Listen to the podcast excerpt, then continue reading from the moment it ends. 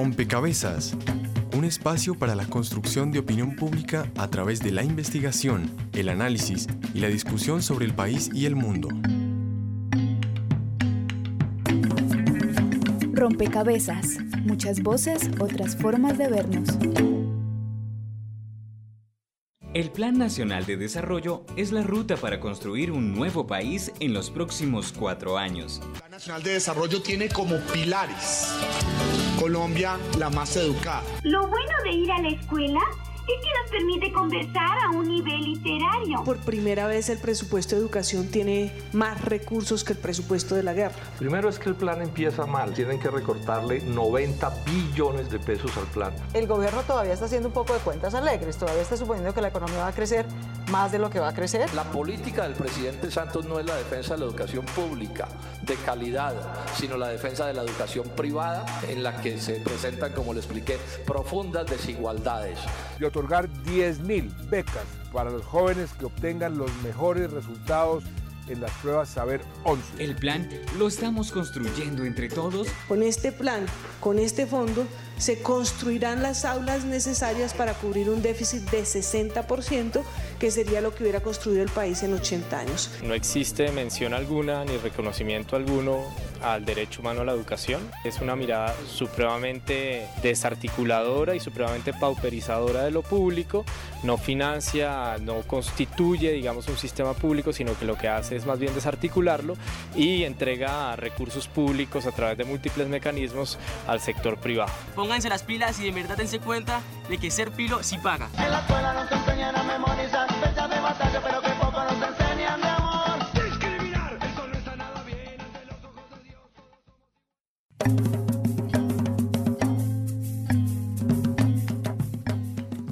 Un saludo cordial a todos los oyentes que nos acompañan en una nueva emisión de Rompecabezas. El Plan Nacional de Desarrollo del cuatrienio 2014-2018 está basado en tres pilares fundamentales, la paz, la equidad y la educación, entendiendo este último como el más poderoso instrumento de igualdad social y crecimiento económico a largo plazo con una visión orientada a cerrar brechas de acceso y calidad al sistema educativo. Los lineamientos en cuanto a educación están contemplados dentro de la estrategia de movilidad social, la cual cuenta con un presupuesto de 310 millones 437 mil 580 pesos. No obstante, surgen dudas respecto a la financiación de las acciones propuestas y la corrupción, por supuesto, aparece como un riesgo latente. ¿Cuál es la apuesta del Gobierno Nacional en materia de educación contemplada en el actual Plan Nacional de Desarrollo? ¿Realmente se busca la igualdad social a través de las políticas públicas planteadas? ¿Son estos lineamientos suficientes eh, para suplir las necesidades educativas de los,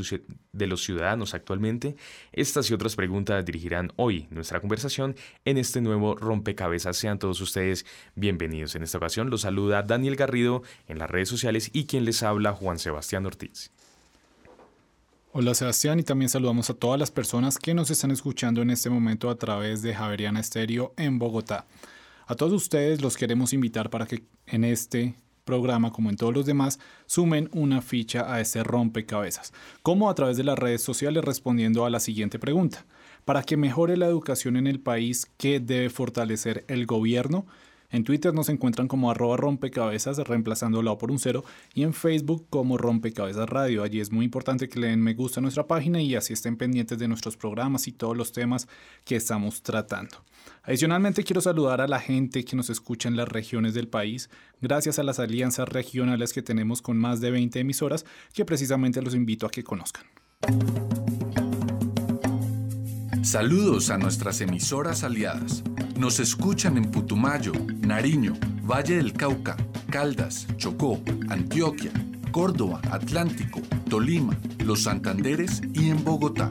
En todo el país a través de la Red de Radio Universitaria de Colombia. En Venezuela por el Instituto Radiofónico Fe y Alegría. En América Latina por la Asociación Latinoamericana de Educación Radiofónica ALER. Y en el mundo entero por javerianestereo.com y rompecabezas.cinep.org.co. Vini, después de haber conocido nuestras emisoras aliadas, que además agradecemos por esta alianza y por esta permanente comunicación, pues iniciamos entonces esta conversación. Hoy hablando acerca de ese papel, de ese lugar que tiene el tema de la educación en el Plan Nacional de Desarrollo 2014-2018. Es por eso que quiero darle la bienvenida y por supuesto saludar al doctor Carlos Rondón, quien es sociólogo y además es integrante del Foro Permanente de Ciencia y Educación para el Desarrollo y la Paz y lo quisiera recibir con una pregunta, doctor Rondón, y es cuáles son los retos, cuáles son las necesidades puntuales que afronta actualmente el tema de educación en nuestro país. Gracias Sebastián y un saludo a la audiencia de Rompecabezas. Bueno, retos todos. El primero es eh, lograr una, una cobertura que sea significativa porque en especial en educación superior estamos hablando de, unas coberturas todavía básicas y sin una posibilidad de proyección eh, a futuro. El otro eje que se ha venido discutiendo en los escenarios de, educación y ciencia está muy relacionado en cómo territorializar, cómo llegarle a los territorios con este tema de, la educación. Y la educación teniéndolo en cuenta que no es un tema de capacitación o de instrucción de, la población en, en aras de, facilitar su, el mercado laboral, sino de tiene un componente de investigación, de cómo resolver los problemas eh, locales, tiene un problema de pertinencia, o sea que esa educación realmente de elementos para, sí, para el tema de trabajo, pero también de, consolidación de talento humano, de civismo, de ciudadanía, de los otros roles, incluso en las artes que se están requiriendo también en el tema eh, educativo. Esto para tocar dos, dos, grandes puntos, pero pues creo que en el programa podremos eh, mirar muchos otros elementos eh, significativos. A esta hora también quiero saludar al profesor Juan Daniel Cruz, quien se encuentra en la ciudad de Cali. Él es profesor investigador de la Universidad Javeriana de Cali y también de Bogotá y también asesor para la UNESCO. Profesor Juan Daniel Cruz, bienvenido a este rompecabezas. Muchas gracias por estar con nosotros. Y uno de los temas que, que siempre sale cuando uno habla de la educación es el tema de la calidad. ¿sí? Siempre cuando hay, eh, se amplía el tema de la cobertura, siempre de una u otra forma aparece el tema de, de calidad y siempre se pone como en cuestión, eh, ahí en, un par de, interrogantes. ¿Cuál es el tema y cuál es el problema entonces con la calidad de la educación, profesor? Un saludo para, para todos nuestros radioescuchas también y para la mesa. Yo creo que um, hablar del tema de la calidad de la educación eh, tiene ahorita una paradoja a nivel local y a nivel internacional, ¿sí?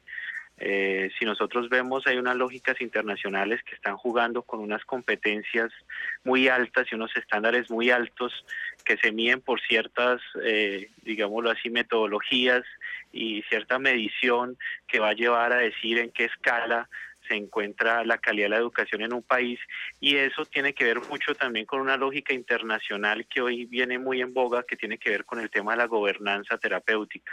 Y es como los, los, países que están eh, por debajo de estos estándares los subimos para que eh, tengan lo, ese tipo de estándares, pero el problema aquí tiene que ver con infraestructura por una parte y por otro con la formación que se le ofrece a se le ofrece al docente. Es decir, cómo estamos nosotros preparando a los docentes a nivel local para que puedan asumir los retos, pues, es decir, por eso digo que es una paradoja, o sea, por un lado queremos responder a, a, los estándares de calidad internacional, pero por otro lado no hemos hecho una plataforma o una experiencia en terreno local para pasar de esos estándares locales que se manejan en, el día a día a los estándares internacionales.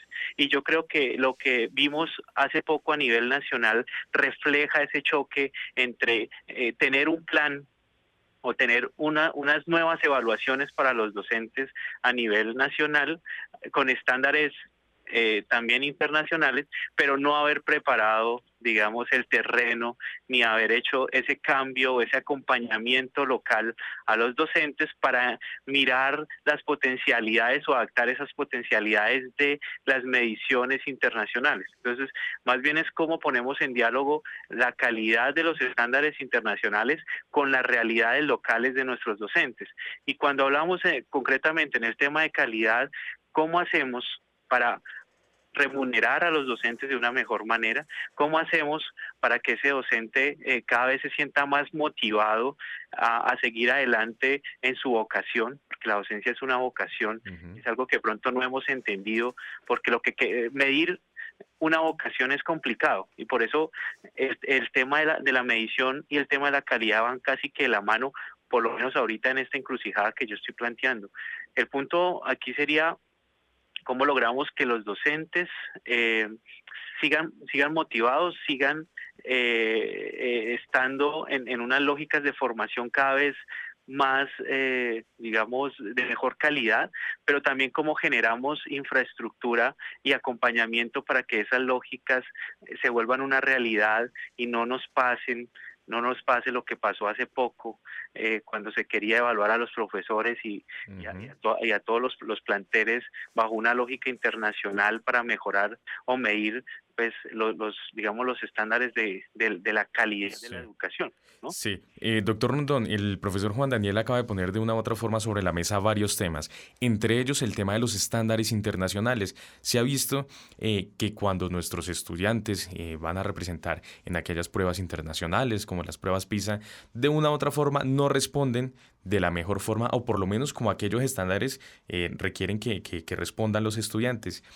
¿Qué tanto caso, qué tanto se debe mirar? También teniendo en cuenta lo que el profesor Juan Daniel decía, que los estándares internacionales muchas veces no corresponden a nuestras realidades nacionales. ¿Qué tanto entonces debemos ver nosotros cuando estos resultados no corresponden a lo que en teoría debería responder y sostener?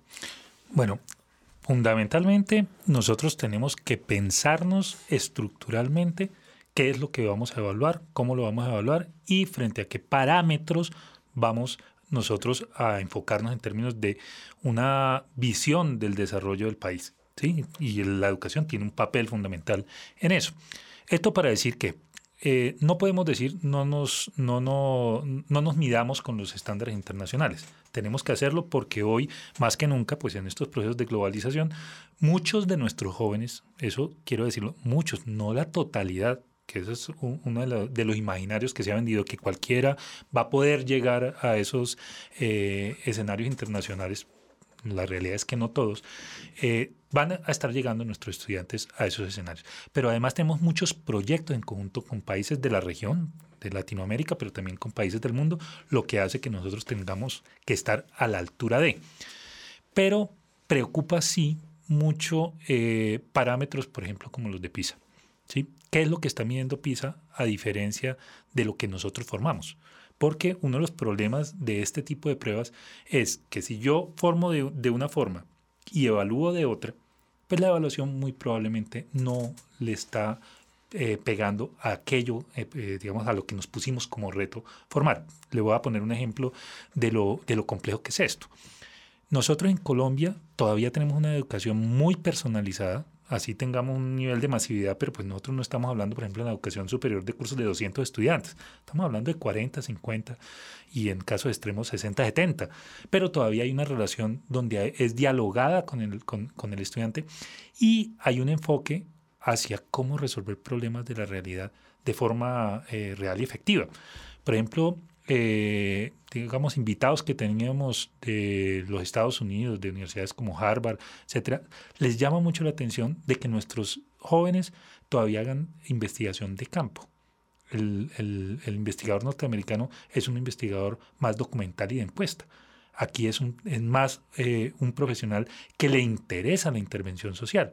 Y eso es una apuesta de país. O sea, frente al conflicto armado, frente a la desigualdad, la inequidad, pues todavía hay mucho que hacer en términos de, la intervención social. ¿Cómo se mide eso? ¿Qué pruebas nos están midiendo eso? Y la realidad es que ahí hay un, problema fundamental y lo, digo por las pruebas PISA porque le interesa otro tipo de resolución de problemas que, no son esos de los que estoy mencionando.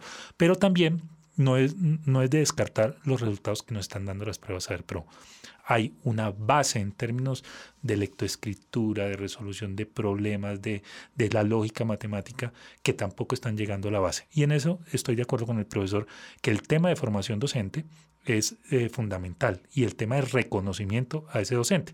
Pues eh, bastaría con mirar los estudios de McKenzie y el estudio de Compartir, donde eh, lo que muestran es eh, realmente la prioridad que debe tener el país en la formación y en el reconocimiento de la labor docente. Profesor Juan Daniel Cruz, antes de irnos con nuestra primera nota, podemos afirmar inclusive que este interés y esta apuesta de país, como la señala el doctor Rondón, también parte del mismo interés de los estudiantes de formarse para la transformación social, para la construcción de un mejor país?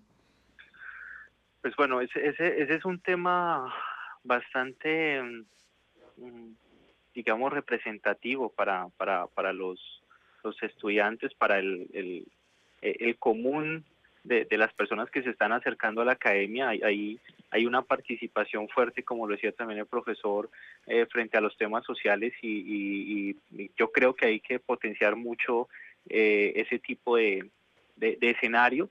Yo creo que el plan, por lo menos el plan de desarrollo, pues que tiene tres apuestas y como todos lo saben, que es paz, equidad y educación, eh, digamos, tiene ahí una relación fuerte con, con los temas de paz. A mí lo que me preocupa en el fondo es eh, cargarle al plan o cargarle al tema educativo otro tipo de lógicas, digamos, ponerle ladrillos que no le corresponden de alguna manera ponerle a cargar al sistema educativo o a la planeación educativa ladrillos que de pronto no, no le corresponden en cierta medida eh, y potenciarlos para que parezca un plan muy llamativo, eh, que lo es, pero que en, en el cómo, eh, digamos, es donde tenemos el mayor número de, complicaciones. El, el, interés por parte de los jóvenes, y yo creo que tiene que ver mucho con, con el mismo acceso a la educación. Ese, es un tema ahí mm, de tensión fuerte porque ciertamente tenemos eh, bastantes personas que se acercan a los temas investigativos eh, de, digamos, de, de, fenómenos sociales, pero eh, por el otro lado tenemos un acceso a la educación complejo y como lo decía también el profesor, la idea sería mirar cómo regionalizamos me permiten utilizar esa palabra, que por lo menos la Compañía de Jesús ahorita viene trabajando mucho en, el tema de regionalización, cómo regionalizamos el tema educativo para que responda a las necesidades locales, al acceso a la educación y a la formación de formadores, porque es que a nosotros se nos ha olvidado formar a los formadores. ¿Sí? Eh, y tenemos diferentes escuelas como la normal y, otros sistemas que todavía funcionan bajo eh, ciertas lógicas y, era un poco lo que ahorita se, se, comentaba en la mesa. Entonces, eh, seguimos con el sistema tradicional que viene con una carga histórica vastísima y pretendemos medir ese, ese mismo sistema con una evaluación, ya lo decía el profesor en la mesa, muy distinta a, a, cómo, se ha formado a la gente.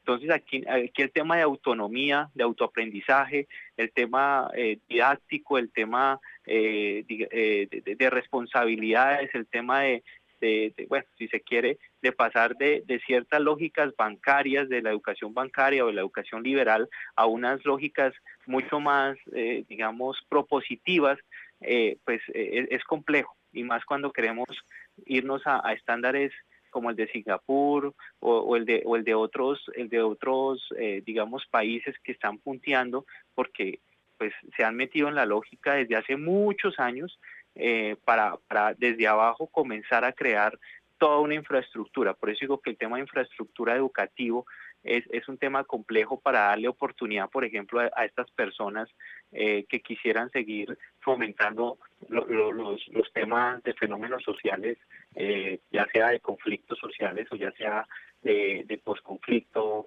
o de convivencia, que, tanto se necesitan en nuestro país. ¿no? Claro, y además también, por supuesto, respondiendo a realidades distintas. Los quiero invitar a que escuchemos esta primera nota, que precisamente ya entra en materia, revisando a ver cuál es el papel y cuál es el lugar de la educación en el actual Plan Nacional de Desarrollo.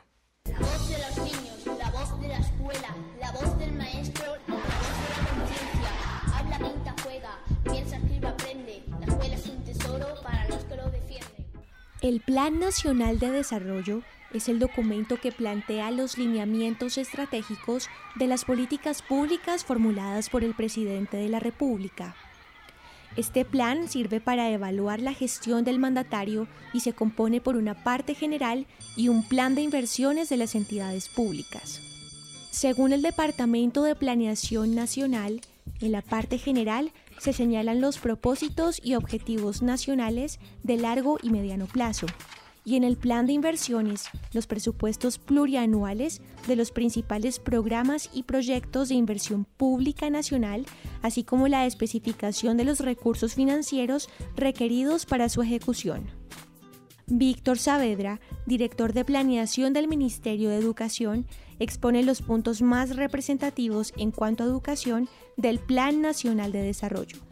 En el Plan Nacional de Desarrollo hay dos líneas estratégicas muy claras para, para el, sector educativo. La primera es en educación básica, mejorar eh, las competencias en matemáticas y lenguajes de los niños y en educación superior, aumentar la cobertura de alta calidad en el país. Eh, se incluyeron dentro de los artículos del plan eh, un artículo que crea el Fondo de Infraestructura Educativa que facilitará la construcción de 1.500 colegios, eh, un, artículos que permiten la regularización de los predios en todo el país, eh, un fondo para la implementación de la jornada única e incentivos a los docentes por desempeño, eh, y una modificación al régimen de el ICETEX. La primera modificación es que a partir del año 2018 los créditos del ICETEX deben hacerse a programa a, estudiantes que estudien en programas o universidades acreditadas.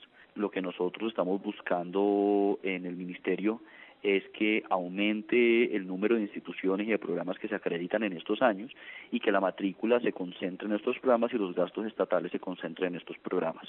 es como el primer gran cambio que se incluye. El tercero es una revisión eh, sobre los subsidios de los créditos que tenía el ICETEX. Eh, ya no va a estar focalizado por estratos, sino por CISBEN. A estos puntos se suman el desarrollo profesional de los docentes y la educación inicial, enfocada en la formación de los niños desde la primera infancia. Hernando Bayona, docente del Centro de Investigación y Formación en Educación de la Universidad de los Andes, explica los retos de lo propuesto en el plan en materia de educación. El tema es que quedan muchas tareas por hacer. El tema de la reglamentación va a ser un tema bien complicado porque el, el plan nos bota ideas puntuales pero detrás de eso se requiere que haya unos estudios técnicos, se requiere que haya unos estudios eh, sobre la, viabilidad de que eso se pueda implementar. Entonces, eh, eh, en términos de educación, digamos, si los lineamientos sí son interesantes y, y pueden ser plausibles y pueden ser realizables, sin embargo, el problema grave es que detrás de todo esto va a haber un tema importante de análisis técnico que permita decir cómo hacer o cómo llevar estos planes a, a, buen término. Yo sí quisiera destacar una cosa importante dentro del, dentro del Plan Nacional de Desarrollo, es que sí se nota que hay una preocupación interesante, importante del gobierno frente a la formación de nuevos maestros, por ejemplo en el artículo 222 particularmente, habla sobre la necesidad de que los eh, programas de educación superior, de las licenciaturas en particular, sean de alta calidad. Entonces, digamos, el plan sí tiene, el plan sí tiene algunos elementos que son realizables y, y algunos que son difíciles, pero que, que, son necesarios, pero todo el cuello de botella va a estar eh, en cómo eh, se va a implementar cada uno de estos artículos de este plan. Informa para Rompecabezas María Alejandra Navarrete Tobar.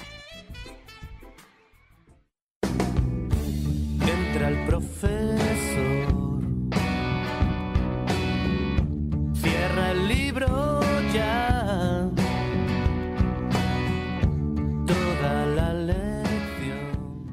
Muchas gracias María Alejandra. Estábamos escuchando entonces al doctor Víctor Saavedra, quien es el director de planeación del Ministerio de Educación, y también a Hernando Bayona, quien es docente del Centro de Investigación y Formación en Educación de la Universidad de los Andes.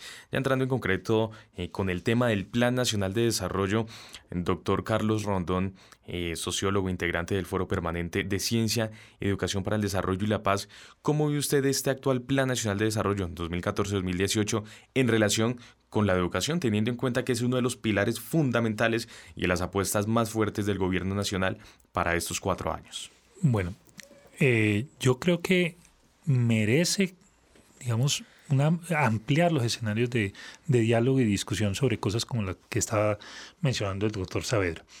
La primera es le estamos apostando realmente a cerrar la brecha, como es eh, gran parte del argumento que aparece en el plan de desarrollo, porque el plan de desarrollo busca, eh, mediante muchos mecanismos, recuerden que ya este es el segundo plan de desarrollo que tiene o que nos dice tener un enfoque territorial, pero a la hora de hacer las inversiones y los criterios de la inversión, yo creo que, que digamos, los resultados no van a ser los esperados. ¿Qué quiero decir con eso? Decía el doctor Saavedra que eh, el enfoque va a ser, por ejemplo, financiar y dirigir los recursos hacia aquellas instituciones que están acreditadas. Pensemos que hoy solo el 10% de las instituciones de educación superior y el 10% de los programas de educación superior están acreditados. Ellos dicen van a hacer un esfuerzo para que sean muchos más. Pero si yo focalizo los recursos hacia los que están acreditados, eso produce lo que se llama el efecto Mateo. O sea, al que más tiene, termino dándole más, por lo tanto, los que no tienen o el capital cultural o los recursos o las condiciones van cada vez a distanciarse más de poder llegar a esas metas y a esos, eh, y a esos estándares de los que estábamos hablando que ya son complejos y complejos mucho más en las regiones. O sea, ¿qué tanto de esos recursos van a quedar concentrados en, Bogotá? Si lo pensamos, sé que vamos a tocar eso más adelante eh, con respecto a los estudiantes, si miramos quiénes son los que pueden, por ejemplo, frente a los créditos de, de ICETEX, lograr, digamos, terminar en, en, el tiempo adecuado, con buenas notas, etcétera, etcétera, que son los que van a tener la condonación de los créditos, ¿cierto? Nuevamente me pregunto, ¿qué hacemos con aquellos estudiantes que vienen de estratos muy bajos, con bajas capacidades? O sea, el tema de país no puede ser solo de, de mantener unas élites, no sea así sea eh, por el conocimiento, pero se convierten en una élite a lograr cobertura universal con calidad universal, ¿cierto? Porque si no tenemos educación para pobres, como es lo que se ha venido discutiendo, y educación para ricos, por lo tanto, ese, ese elemento de las oportunidades de las que habla el plan de desarrollo, pues no la van a tener quienes no tienen las capacidades, ni se les ha ayudado a construir esas capacidades para enfrentar el desarrollo.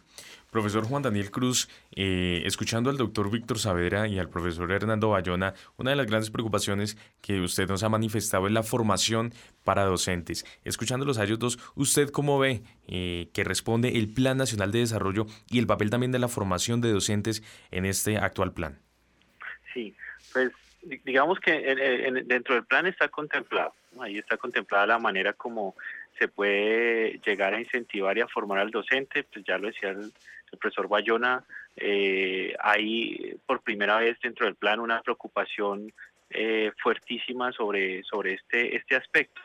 Eh, pero quiero reforzar un poco el tema del cómo. lo, decía el mismo profesor Bayona, el problema es en, la, en la reglamentación, es decir, algo que, que, ha sido ya discurso desde hace bastantes tiempos antes de que, de el plan eh, fuera lo que es hoy, eh, esto es un discurso recurrente, es decir, cómo mejoramos la capacidad de los temas de formación al docente, cómo lo incentivamos, pero digamos que ahora hay que tener en cuenta eh, también todo, todo lo que se plantea dentro del, del plan, ¿sí? Y nosotros vemos unas estrategias transversales allí importantes, sobre todo en el, en el tema de la competitividad e infraestructura estratégica.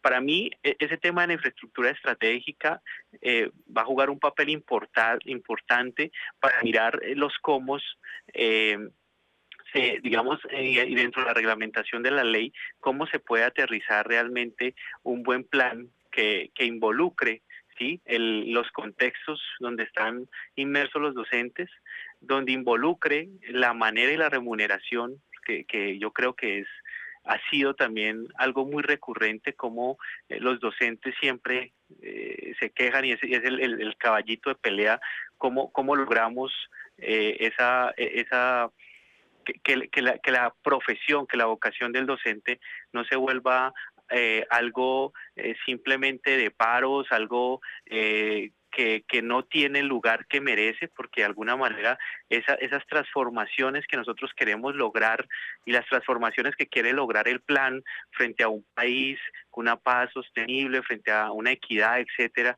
que también lo decía ahorita el profesor, pues eh, eh, siempre va, a ir muy articulado al, al, papel y a la transformación educativa. ¿sí?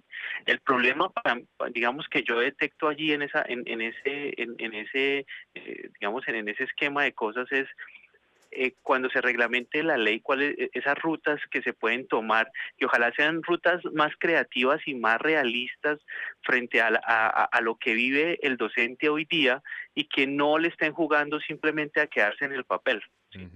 Porque no vamos a poder lograr un cambio eh, sustancial en, en, cuatro años sí, o sea, seguramente vamos a tener avances y retos y, y vamos a cumplir con, con, con muchas cosas eh, que, que, van a ayudar a la educación o a la calidad de la educación, pero, pero si nos quedamos cortos otra vez en, en el papel de formar al docente y encontrar los caminos para formarlo, seguramente es, va a ser uno de los grandes fracasos del plan tal vez de los principales fracasos porque ahí es donde se sustenta el que podamos eh, cambiar prácticas que para mí es muy importante eso, cómo cambiamos esas prácticas para que realmente los, eh, digamos, la, la calidad eh, responda a unas lógicas también de infraestructura, que es lo que quiere sí. plantear el plan. Y también además con el, con el, con el tema de la ejecución. Profesor, eh, doctor eh, Carlos Rondón, antes de irnos a escuchar la voz de los ciudadanos, hay un tema que quisiera que lo, que lo dejáramos iniciado, y es el tema de, de, esta educación también responde a la, actual coyuntura de nuestro país, en concreto a los diálogos de La Habana, al actual proceso de paz y, y a un posible escenario del posconflicto, toda esta apuesta educativa y toda esta eh, fortaleza y solidez que el gobierno le da en el actual Plan Nacional de Desarrollo también está respondiendo, por supuesto, a esa apuesta de paz que el gobierno quiere, quiere, quiere tener para nuestro país. Bueno, yo no sé si ustedes recuerdan eh, un texto que salió en 1994 que se llamaba Colombia al filo de la oportunidad. En ese momento estábamos eh, también con una negociación de paz, que fue la del M19, la nueva constitución, veníamos eh, en términos de pensarnos los retos de país. Ese fue un plan que se hizo eh, a 20 años, que no se han completado todavía, a 25 años, perdón, que no se han completado todavía, pero hoy vale la pena eh, reevaluarlo. Incluso con, con, las academias de ciencias, el foro, con muchas organizaciones se viene trabajando en, eh, en, una apuesta o una propuesta para el gobierno en que hagamos una nueva perspectiva de país en términos de, de ciencia y educación que fuera por el lado de, Colombia al, filo de una nueva oportunidad con todo este tema de, la, negociación de paz, la posibilidad de, entrar en unas, en unas fases de, posconflicto que son muy necesarias para, para, el país. El problema está es, si ustedes miran la filosofía del artículo 58 de la Constitución de los Sistemas Nacionales de Educación, eh, se está haciendo una reforma, aunque se dice que no. -huh. eh, al sistema de educación en su totalidad. Y se va a hablar de educación terciaria. Si quiere más adelante podemos profundizar en el tema, pero básicamente para tener la línea es que esa educación ter terciaria viene con una apuesta muy fuerte hacia lo técnico y a fortalecer lo técnico. En ese sentido, pues se quiere parecer a muchos de los modelos internacionales, pero eh, queda la pregunta, ¿y eso en términos de paz? De la educación que necesita para la paz, para el desarrollo, es lo que está requiriendo el país. ¿Quiénes les están apostando a eso? ¿Qué otros sectores estamos necesitando también fortalecer? Porque el tema de la paz no es solo empleo, que es más o menos a lo que le apuestan este tipo de, de lógicas en el mundo, ¿cierto? Sino el tema de país tiene que ver con temas éticos, de transparencia, de lograr realmente desarrollo endógeno en las regiones, todo el tema de solidaridad, estructuras de organización del Estado que permitan potenciarlo eh, para lograr objetivos que generen calidad de vida para las personas en última instancia. Pues bien, a esta altura del programa es necesario darles la voz a ustedes, nuestros oyentes, los ciudadanos. La ficha virtual, un espacio donde los oyentes aportan a la discusión en rompecabezas.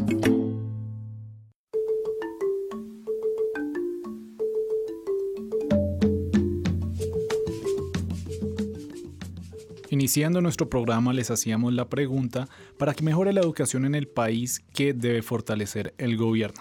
Ya tenemos algunas opiniones en las redes sociales. En Twitter recuerden que somos arroba rompecabezas reemplazando la O por un cero. Allí arroba TV Reader dice, debería empezar a pensar en el desarrollo social de un país, pensar en el pueblo, no en dinero. Arroba Gunda Good dice, la educación pública sin duda y hay que enfocarse en mejor calidad priorizando educación primaria y media. En Facebook nos encuentra como Rompecabezas Radio, allí también tenemos diferentes opiniones. Daniel Miranda dice, en los colegios, tanto públicos como privados, se debe fortalecer la exigencia y llevar un mejor control en las notas para que no cualquier estudiante pase el año, sino quienes realmente lo merecen. Josi Prado dice, la educación debe mejorar y fortalecer en cambiar el sistema educativo en varios aspectos.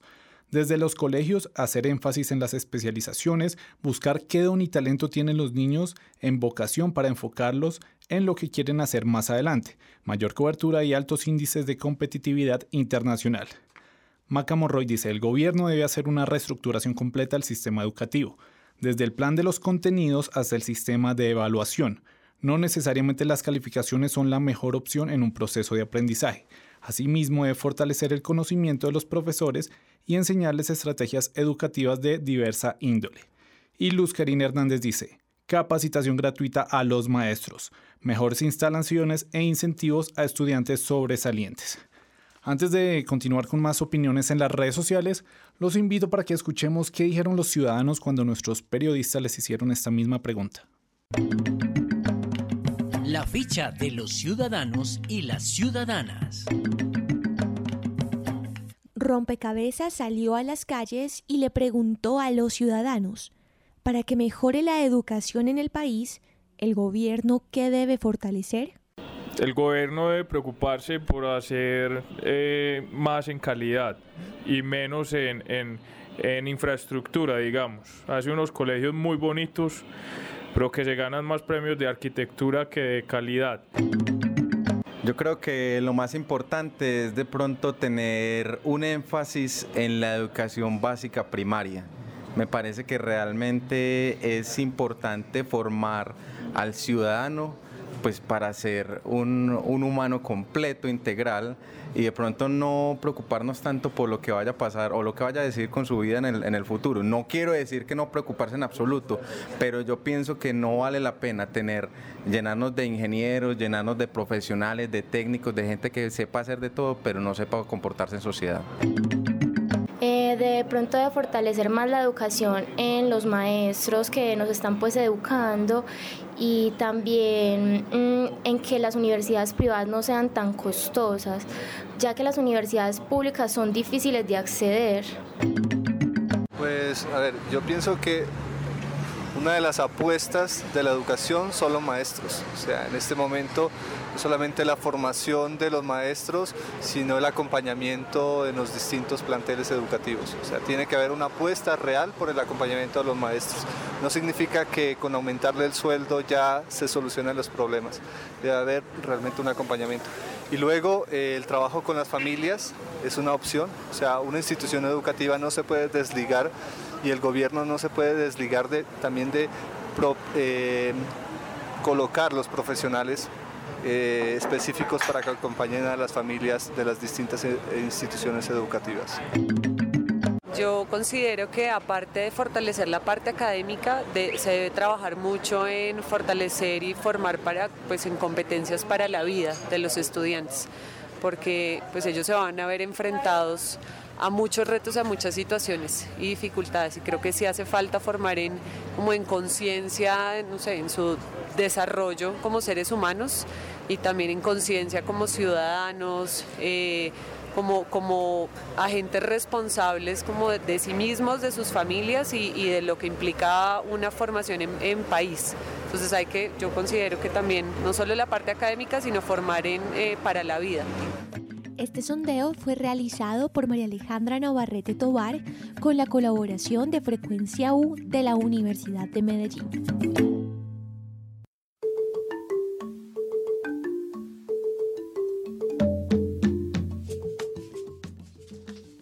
Y tenemos un par de opiniones más. Eduardo González dice que la educación venga primero desde casa, que se den mejores oportunidades de trabajo para los padres de los estudiantes que entran a estudiar, para que así puedan brindarles mejores medios económicos y que puedan hacer sus sueños realidad.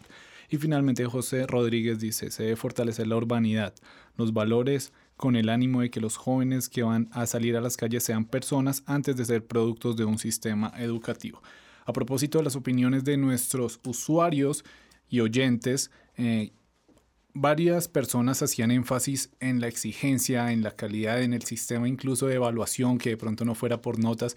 Me gustaría preguntarle a nuestros invitados, ¿se debe cambiar la evaluación a los estudiantes en las entidades públicas? ¿Debe eh, buscarse que sea más exigente? ¿Qué opinan ustedes al respecto? Bueno, es un tema no solo de públicas, sino de públicas y privadas, ¿no? El modelo eh, de evaluación, eh, pues ha atendido o tiene unas directrices por parte del, Ministerio de Educación. Yo creo que es la correspondencia que debe con el proceso de formación. Ya lo decía eh, el docente de la Javeriana de Cali, que hay un tema de, todavía de educación, de ese modelo bancario de la educación que tanto criticó Pablo Freire cómo cambiar ese modelo. Se han hecho eh, ejercicios muy interesantes en el país, pero no se ha universalizado para que llegue a las regiones. Eso implica cambiar también el cómo se piensan los docentes su mismo proceso formativo. Piensen cómo nos disfrutamos una clase magistral. ¿sí? Porque uno está pasivo ahí, pero cuando le preguntan a uno, uno queda desconcertado y no sabe cómo responder. Entonces es un problema de la autonomía, de la autonomía del pensamiento, enseñar a pensar al joven y ahí sí digamos, uno podría ver otro tipo de resultados en, eh, digamos, en, las evaluaciones. Recuerden que venimos todavía con el imaginario de, la, de, de los logros. ¿Cierto? Que tenían una idea eh, interesante, que no era evaluarlo por si respondió unos conocimientos o, eh, que, le, que, le, había enseñado el profesor o no, sino que realmente iba completando. Uno no completa, eh, digamos, por exámenes, sino que gradualmente va avanzando y podría tener otros ritmos. O sea, la filosofía era interesante, pero se permitió en la forma como se aplicó el mismo modelo. Hoy estamos hablando de evaluación por competencias. ¿Cierto? Y el ICFE se evalúa por competencia basado en la evidencia, ¿cierto? Entonces, ¿qué implica eso en términos de cómo debemos formar para que el estudiante realmente pueda responder? Entonces, hay que mirarlo como sistema. No es solo en, los puntos finales de la evaluación, sino en todo el proceso formativo donde la evaluación debe ser más que la calificación, a veces la calificación de la persona, porque no lo pensamos como eso, sino la evaluación en términos de, bueno, cuáles son los elementos que a ustedes están haciendo falta. Y de cara también a modificar. Ustedes ven que ahora se disparó el conflicto escolar, una cantidad de elementos que, que son críticos. Piensen en, por ejemplo, ¿Qué implicó, y, y sobre eso hay estudios, eh, al reducir la jornada académica a, pues a lo que sería media jornada, ¿cierto? ¿Qué fue lo que se sacrificó? Se sacrificaron las artes, la música, la danza, todos los elementos culturales, que es otra forma eh, a través de la cual el joven, digamos, puede expresarse y también disminuye los niveles de conflictividad y de violencia.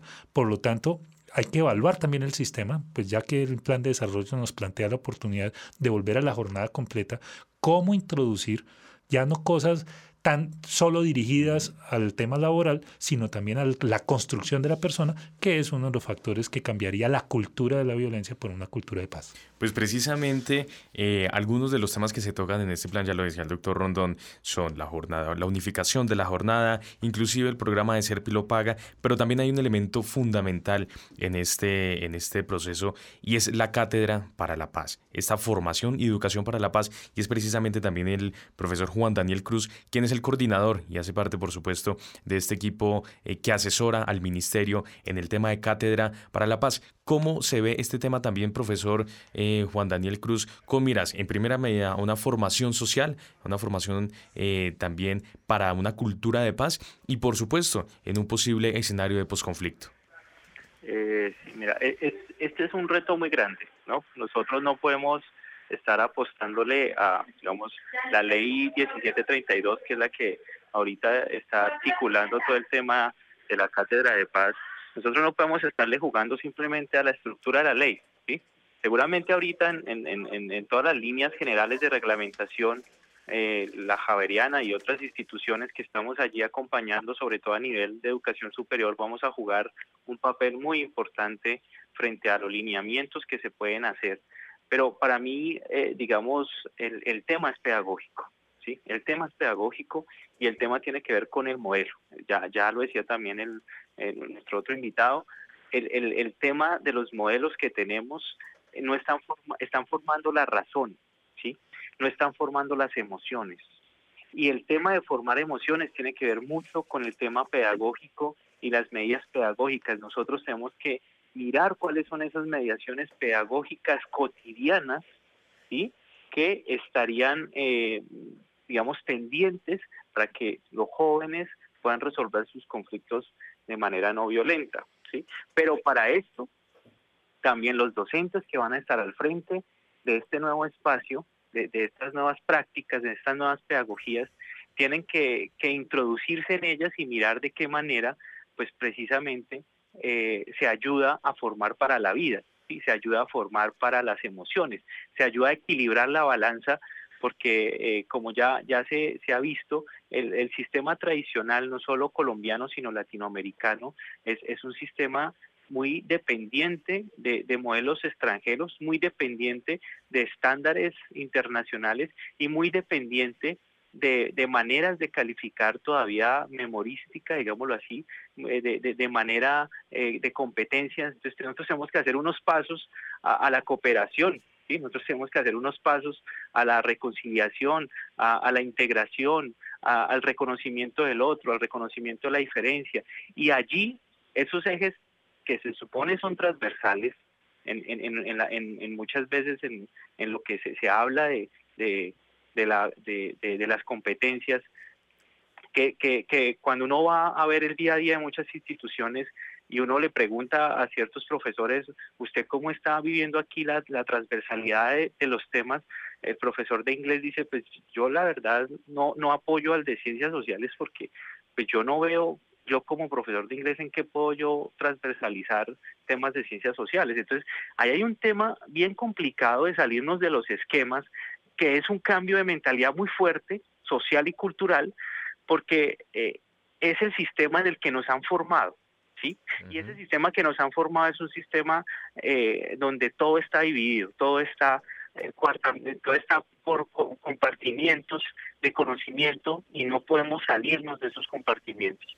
¿Cómo entonces, más allá de la ley de la Cátedra de Paz, ¿sí? que yo creo que debemos de verla como una oportunidad, porque eh, digamos el, doctor Sergio Fajardo daba una crítica fuerte a, la ley cuando decía, claro, estamos pensando en, en, en, abrir y en promover cátedra de paz, pero tenemos colegios con infraestructuras muy malas, tenemos mal pago, o sea, tenemos una violencia estructural ahí complicada, pero queremos eh, hablar los temas de paz y yo, y yo creo que es válida esa crítica, pero no nos podemos quedar solo en la crítica, sino tenemos que mirar cómo eh, el, todo el tema de, de, educar para la paz tiene que ver con educar en medio de las necesidades, muchas veces en medio de las carencias, en medio del conflicto, en medio de la violencia, precisamente para transformar esas realidades. Entonces, yo, yo lo que veo es que el reto de, de, de, de, mirar el sistema educativo como plataforma para educar para la paz es un reto pedagógico y es un, un, reto pedagógico no solo en lo formal, sino en lo informal. Es decir, tenemos que formar para una cultura de paz. Y, y ahí, eh, digamos que, que, estamos patinando bastante, pero sí veo un interés, por lo menos de, de parte del Ministerio de Educación muy fuerte y sobre todo de, de, básica y de educación superior, enfocados a, a que el tema de la pedagogía de la cátedra para la paz no sea un tema impositivo, que es donde nosotros, por lo menos desde la Javeriana, estamos eh, haciendo fuerza. Sí. No, no, puede ser un tema de que la, la, la paz es una ley. Y, y, también apuntando, por supuesto, a sacar de una u otra forma también esta construcción y esta formación de las aulas y llevarla, por supuesto, mucho más a la realidad. Otra de las herramientas, inclusive, y de los temas que se tocan en este Plan Nacional de Desarrollo, es el tema del proyecto, del programa Ser Pilo Paga. Escuchemos. Porque este es un programa que encarna perfectamente lo que yo quiero para mi país, para Colombia, un país en paz, un país con más equidad y un país mejor educado. Así califica el presidente Juan Manuel Santos el programa Ser Pilo Paga, iniciativa que busca incentivar a los jóvenes con alto nivel académico para que accedan a la educación superior.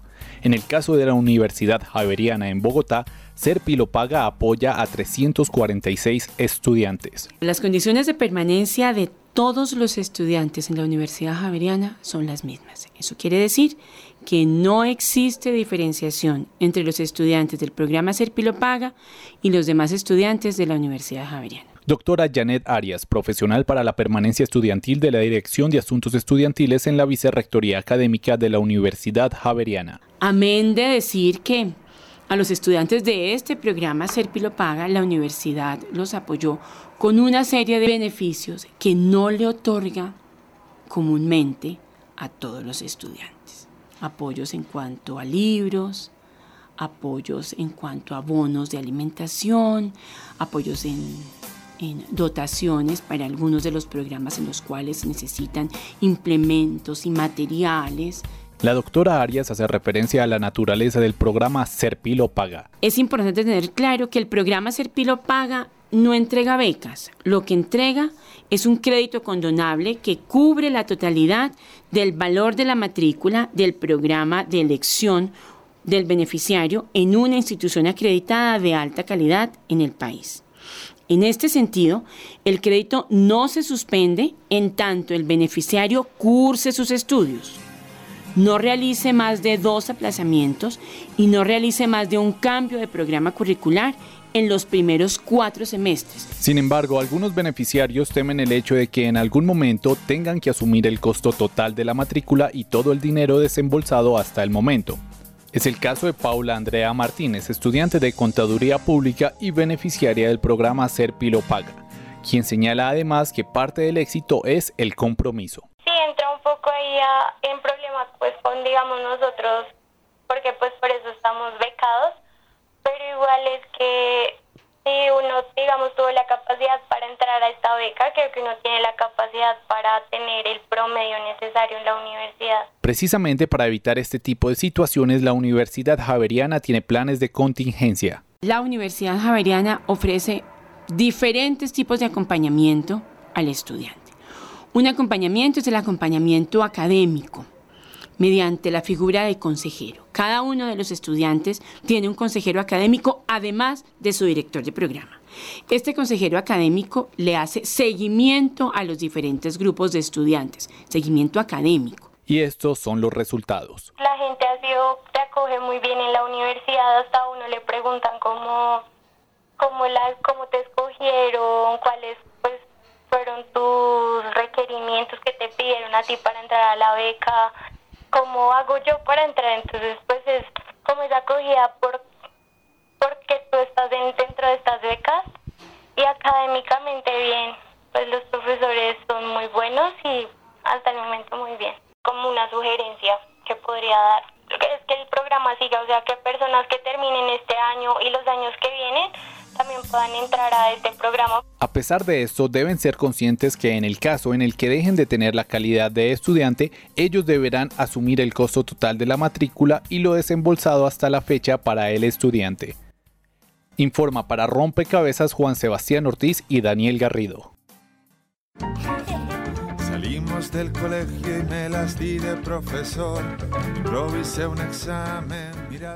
Estamos escuchando precisamente uno de los tantos casos que hay en nuestro país, también de tanto universidades que han acogido a los beneficiarios del programa Serpilo Paga y por supuesto a una de las personas, en el caso de la Universidad Javeriana, 346 estudiantes hacen parte de este proyecto. Se nos va acabando el tiempo, doctor Carlos Rondón, pero ¿Cómo vemos este, este tema de Serpilo Paga? ¿Responde eh, quizá a esta reducción de brecha social? También responde, por supuesto, a este acceso a una eh, educación de calidad, en este caso educación superior. Bueno, me llama la atención el tema de educación de calidad.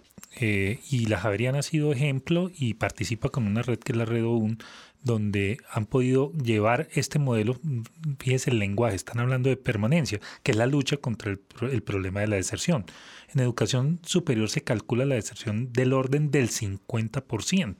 Por lo tanto, es una necesidad de hacer eh, acciones que van más allá, como lo decía la doctora, del financiamiento de la matrícula. Es cómo le aseguro a esa persona que entra que termine eh, su carrera y no que, que, que termine saliendo del sistema educativo con una deuda que no le permite después obtener créditos, etcétera, y por lo tanto casi que frustra su proyecto de vida. Esto es del orden y el costo social es gigantesco. Nos decía en una, en una reunión que tuvimos eh, tanto el actual director del ICT como, el, como la anterior, que esto puede estar del orden de unos 400 mil millones de pesos. Imagínense eso puesto en términos de, de, de, la inversión de un país en la, en la educación. Pero tú tocas otro punto. A mí sí me sigue preocupando que nosotros estemos hablando más o menos de, de, de 1.800.000 estudiantes en este momento y que eh, promovamos darle eh, mejor calidad a aquellos que pues, sean pilos, pero mi pregunta sigue siendo, ¿y qué pasa con los casi otros 2 millones de estudiantes, que pueden ser hasta 3 si hacemos otros cálculos, que no están accediendo a la educación? O sea, el tema de equidad, el tema de cerrar la brecha, tiene que ver también con aquellos que no tienen opción para el estudio. Profesor Juan Daniel Cruz, precisamente con esa pregunta quisiera finalizar esta conversación.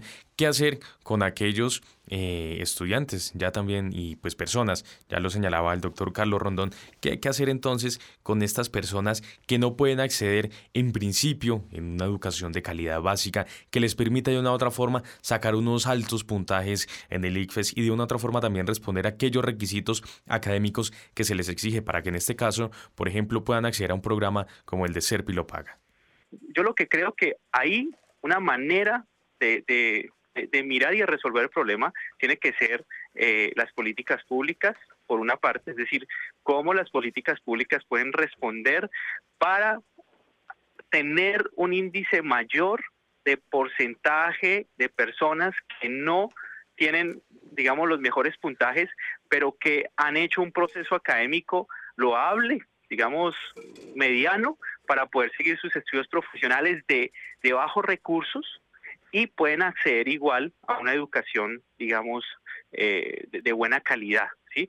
Entonces, acá el tema de políticas públicas es muy importante y para eso hay que formar precisamente a las personas que están haciendo las políticas públicas y poderles decir, oiga, señores, eh, que están haciendo, que están pensando el tema, cambiemos un poco el chip y miremos de qué manera podemos equilibrar junto con este programa que, está teniendo unos resultados X o Y, cómo podemos crear esas plataformas para digamos, atender al mayor número de, personas que se están quedando sin esta oportunidad, pero que eh, son de estratos igualmente bajos y, de zonas marginales, para que tengan igual acceso a la educación con otro tipo de beneficios, con otro tipo de medidas, ¿sí? Pero eh, eso, eso se hace por medio de incidencia y se hace por medio de formación a las personas que se están pensando las políticas públicas, Entonces, a, ese es un tema de, formar a los funcionarios que, se están pensando el tema para abrirle eh, y ayudarles a, que tengan en cuenta este tipo de problemáticas. Bueno, y pues vemos, eh, por supuesto, que quizá uno de, los ejes transversales en este tema, sin duda alguna, es el de la formación, no solamente de los estudiantes, también de los docentes, por supuesto, y ante todo de los en pro, por supuesto, de la construcción de un mejor país y de una transformación social. De esta forma llegamos entonces al final de esta nueva emisión de Rompecabezas, no sin antes agradecerle al doctor Carlos Rondón, sociólogo e integrante del Foro Permanente de Ciencia, Educación para el Desarrollo y la Paz, y al profesor Juan Daniel Cruz, quien es profesor, investigador de la Universidad Javeriana Cali y Bogotá y también asesor para la UNESCO. Muchas gracias a todos ustedes por habernos acompañado en esta emisión. Se despiden entonces Daniel Garrido en las redes sociales y quien les habla, Juan Sebastián Ortiz. Rompecabezas, una producción del CINEP Programa por la Paz, la Pontificia Universidad Javeriana y la emisora Javeriana Estéreo 91.9 FM. Rompecabezas, muchas voces, otras formas de vernos. Los paisajes sonoros de Rompecabezas cuentan con audios tomados de distintas fuentes. Para conocer el origen del material, diríjase a www.rompecabezas.cinep.org.co.